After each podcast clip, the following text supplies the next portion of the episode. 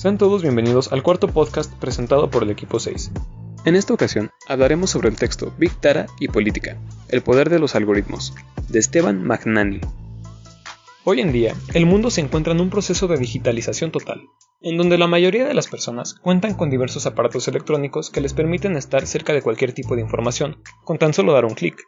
Siendo así, que todos hemos depositado nuestra información personal en diversas redes sociales o sitios web, y hay personas que han encontrado la forma de sacarle provecho. Porque el recurso más valioso del Internet son los datos, que además de ser usados a gran escala por las empresas para optimizar resultados, ahora están siendo explotados en el ámbito de la política.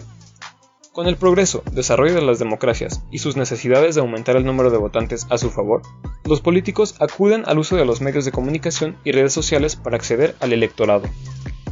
Gracias al negocio de corporaciones como Facebook, que reúne cotidianamente grandes cantidades de datos o Big Data de sus usuarios, como sus intereses, lugares a donde van, redes de amigos, horarios de conexión, instituciones a las que pertenecen y mucho más.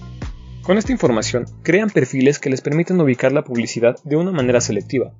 El primero en aprovechar en mayor escala este recurso fue Barack Obama, candidato en 2008 a presidente de Estados Unidos, lo que su equipo hizo fue clasificar a los usuarios de las redes sociales de acuerdo con las posiciones políticas que revelaban sus amigos, para reconocer a 3,5 millones de potenciales votantes demócratas.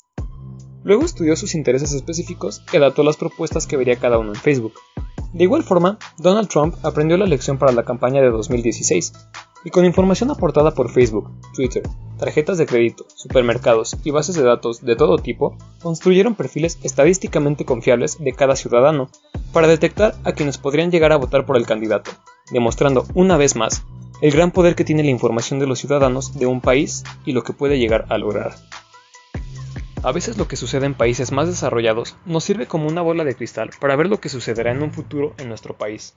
Y está comenzando a suceder, por ejemplo, con partidos políticos como Morena y el PRI, que tienen una rivalidad y han comenzado a implementar bots en Twitter para tratar de cambiar el tema de conversación o poner en circulación mensajes para generar la idea de que una porción significativa de la población critica a cierto partido político. Solo nos queda reflexionar la importancia de nuestra privacidad en Internet, que a pesar de que actualmente parezca nula, aún podemos tratar de moderar la información que publicamos en nuestras redes sociales y tratar de tener un ojo más crítico en cada publicación o comercial que nos aparezca en nuestra pantalla. Muchas gracias por acompañarnos en cada una de nuestras emisiones. Les deseamos un excelente día.